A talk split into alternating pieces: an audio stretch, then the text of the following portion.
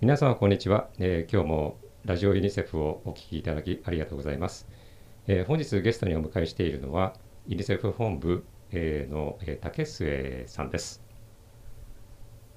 自己紹介お願いします。はい。皆さんこんにちは。えっ、とご紹介にありましたユニセフ本部保健部で保健システム強化を担当してます竹末です。よろしくお願いします。竹下さん今日はよろしくお願いいたしますよろしくお願いします。あの竹下さんはえっ、ともともと大学では、えー社会政策かなんかを専攻されてたんじゃなかったでしたっけ？そうですね。あの大学学士の方でえっ、と、はい文化人類学とジェンダーを、えー専攻して、はいえー修士では公衆衛生で特に途上国の、えーはい保健政策計画とあとまあ実際、えー実施ですねをあの研究しました。なるほど。あのその大学で、えー社会政策を勉強された後に、はい。えっ、となぜその保険の方に進まれようと思ったんでしょそうですね。あの一番初め文化人類学でそのあの途上国にいる人文化言語などをあの理解するのはすごい面白いと思っていたんですがやっぱりその現地の人たちの役に立ちやすい分野で働きたいと思って、えー公衆衛生保険特に母子保険のあの分野に、えーちょっと転校しました。う。あ、そうなんですか。はいそうするとその学士大学で勉強された後あかあからえっ、と修士を取られるまでの間はいっていうのは何か、えーそういったことに気がつかれるきっかけっていうんですかね関心を持たれるきっかけみたいなことはその間にあったんでしょうかそうですねあの大学時代に、えーとまあ、途上国旅行によ行ったりだとかあと,、えーとスウェーデンに留学をしたんですが、えー、と私はその、えー学士から修士にすぐ、えー進学はしなくてですね、えーまあ、日本のあに来るだ外国人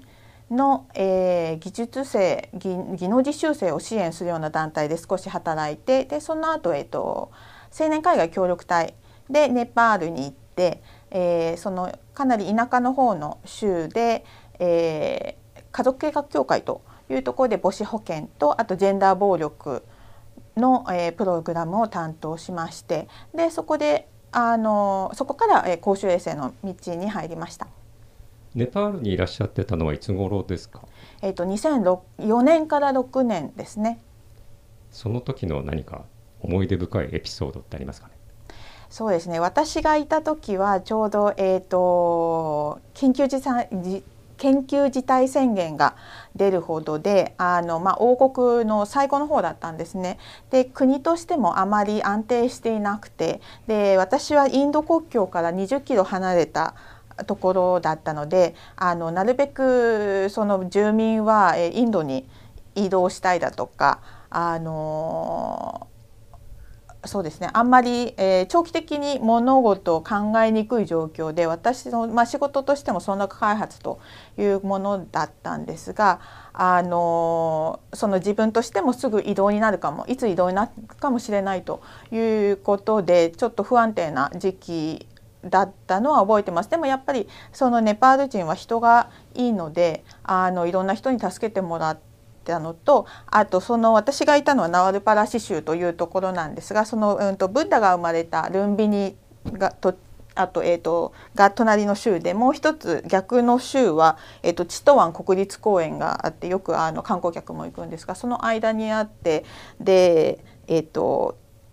地下水をみんな、えー、と周囲は飲んでたんですが特に田舎の方では、えー、とヒ素水ヒ素の入っているお水で、えーまあ、健康被害が出ていたりだとかあと,、えー、とネパールの中でも障害児が一番多いというので、まあ、生活環境も厳しいものはありましたね。なるほど。一時期そうですね。あのあ多分その頃だったと思うんですけどインドネパールパキスタンもそうだったのかな。バングラデシュとかでその井戸水の中にヒ素があの出始めたっていうか、まあ、それが分かり始めたっていうのがすごくあの大きくあのその頃伝わってたように記憶しますけれども。はい、その通りです。で、特にそのあの外国から研究者だとか、あとまあサンプルを集めにそのあの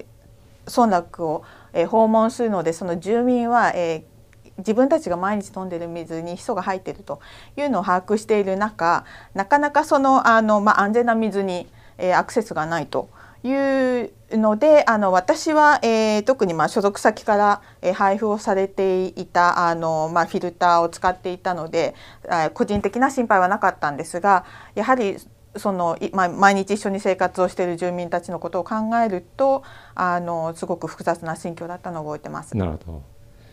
でその後、まあ大学院に行かれて、はい。えー、でその後ユニセフですか？そうですね。あの JPO でウガンダに行きました JPO というのはあの外務省がやっているというかあの日本の場合は日本政府外務省がやっているあの若者を2年間もしくは3年間あの研修目的で国連職員として派遣してくれるっていう制度ですね。はいその通りです、はい、それでウガンダにいらっしゃった。はい。ウガンダでは具体的に何をされた？えっ、とウガンダではあの HIV エイズの、部署に所属をして、えーと、3種類ですね、えーと、データの、あのまあ、構築だとかあの担当とあと,、えーと、治療薬の配布、まあえー、とサプライですね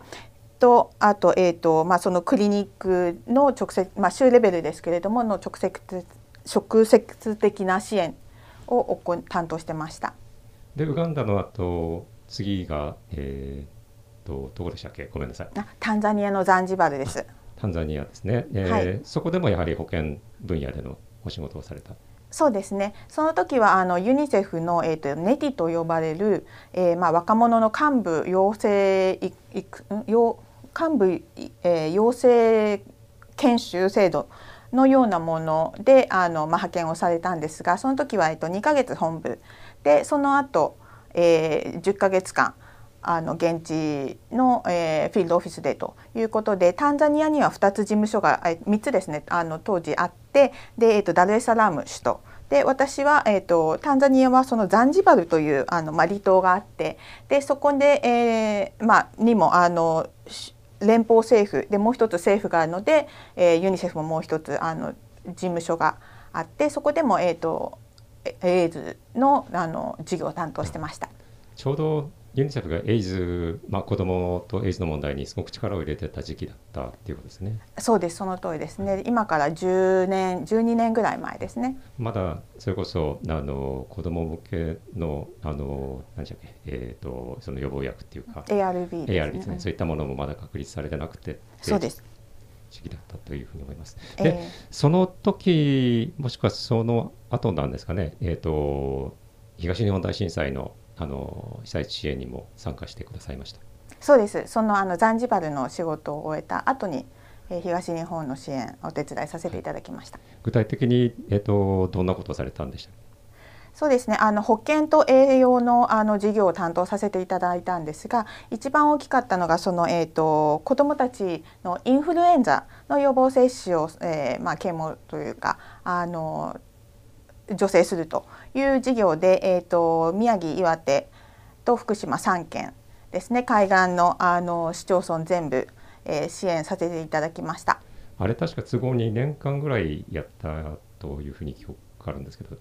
えー、あのその、えーと、女性支援ですね、はい、あの女性支援っていうのはあの女性あの予防接種費用の女性支援は2年間ぐらい確かやった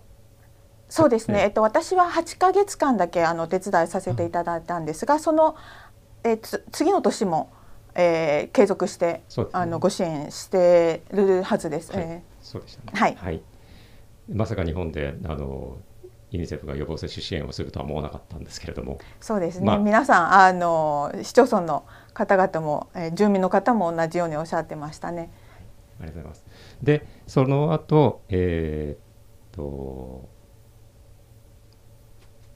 その今後ですね今後民主民主共和国にいらっしゃいました。はい。はい、えっ、ー、と一番初めはあの JICA の事務所にでえっ、ー、と働いたんですが、その後またユニセフに戻って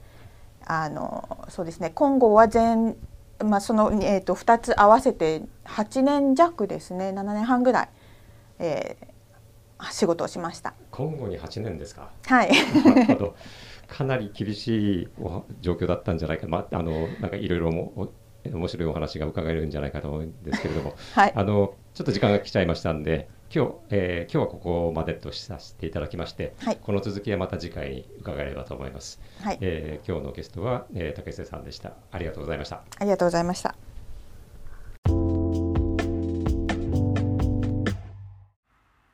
今回もラジオユニセフをお聞きくださりありがとうございました。竹末さんと中井さんの対談は再来週の木曜日2月2日に公開予定です。それでは次回もお楽しみに。